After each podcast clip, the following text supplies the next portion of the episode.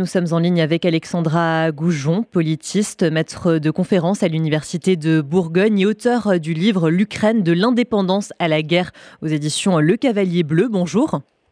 Bonjour. Merci d'être avec nous euh, ce matin. Alors cette invasion russe euh, de l'Ukraine devait être euh, une guerre éclair. Finalement, on en est déjà à dix mois de conflit. Quel bilan est-ce qu'on peut en tirer en cette fin d'année 2022 alors on peut dire qu'effectivement, euh, ce n'a pas été une guerre éclair parce que l'objectif de renverser le gouvernement euh, et la présidence à Kiev euh, n'a pas fonctionné. Par contre, la Russie continue aujourd'hui d'occuper 18% du territoire et qu'il y a à peu près une ligne de front d'environ 1000 km autour de laquelle donc il y a des combats quotidiens et violents. Ce que l'on peut dire aussi, c'est que euh, cette, euh, cette situation elle est liée au fait qu'il euh, y a eu une résistance ukrainienne très importante, emmenée notamment par le président Volodymyr Zelensky. Et en dehors des livraisons d'armes occidentales, cette résistance en fait forme une sorte de réseau d'entraide extrêmement important sur l'ensemble du territoire. Dernier point, les régions euh, désoccupées euh, par l'armée russe ou libérées par l'armée euh, ukrainienne ont montré l'existence d'exactions commises par les, soldats russes, dont notamment des crimes de guerre.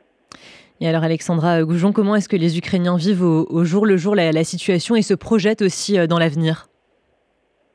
Alors euh, peut-être premier élément, il faut savoir que cette guerre a entraîné de nombreux euh, déplacements de, de population. Euh, aujourd'hui, 8 millions d'Ukrainiens sont partis, sont en dehors du territoire, ce qui correspond à peu près à 20% de la population ukrainienne avant l'invasion.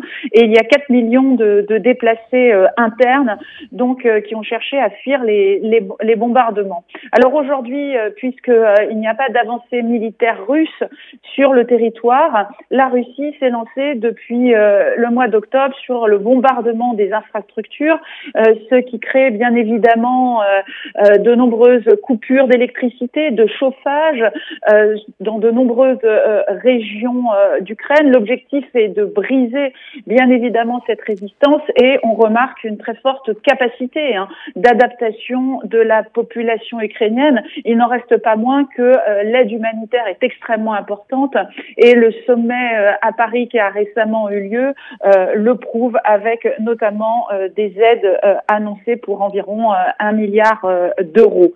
La reconstruction, elle est dans toutes les têtes puisque lorsque l'on discute avec des personnes qui ont dû être déplacées, je pense notamment à ces personnes de Mariupol, hein, Mariupol détruite à, 90% par les bombardements russes et aujourd'hui sous occupation, eh bien une partie des déplacés de Mariupol réfléchissent déjà à la manière dont la ville sera reconstruite après euh, la désoccupation. Donc il y a effectivement une projection euh, dans l'avenir, sans parler bien évidemment de la reconstruction d'autres villes comme celle de euh, Kharkiv par exemple. Et alors, dernière question, Alexandra Goujon. On a vu que la communauté internationale s'est montrée dans un premier temps très unie dans cette guerre. Il y a eu ensuite plusieurs fissures. Est-ce que l'unité reste une clé pour la sortie de ce conflit? Alors, je pense qu'il est assez difficile aujourd'hui de parler de, sortie de conflit, tant la, détermination euh, de Vladimir Poutine à, euh, briser l'Ukraine, la démanteler euh, est importante, et tant les Ukrainiens sont aujourd'hui convaincus qu'ils doivent récupérer l'intégrité, l'intégralité de leur, de leur territoire pour empêcher une, une, menace dans, le futur. Alors, la communauté internationale n'est pas nécessairement très unie, mais ce que l'on remarque, c'est côté russe, euh, les alliés, euh, on va dire, euh, purs et durs, sont peu nombreux. On a la Syrie, la Biélorussie, la Corée du Nord.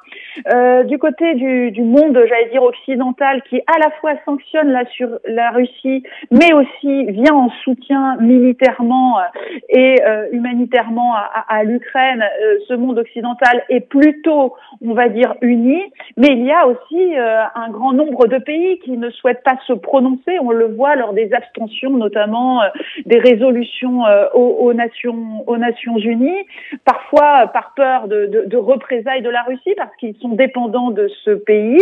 Et puis on voit des pays qui, jouent un rôle un peu de médiateur, comme la Turquie, euh, la Turquie qui condamne l'agression, qui ne sanctionne pas la Russie, hein, euh, mais qui livre aussi euh, des armes à, à l'Ukraine et sous l'égide de laquelle a pu être conclu notamment un accord sur l'exportation de, céréales du territoire ukrainien.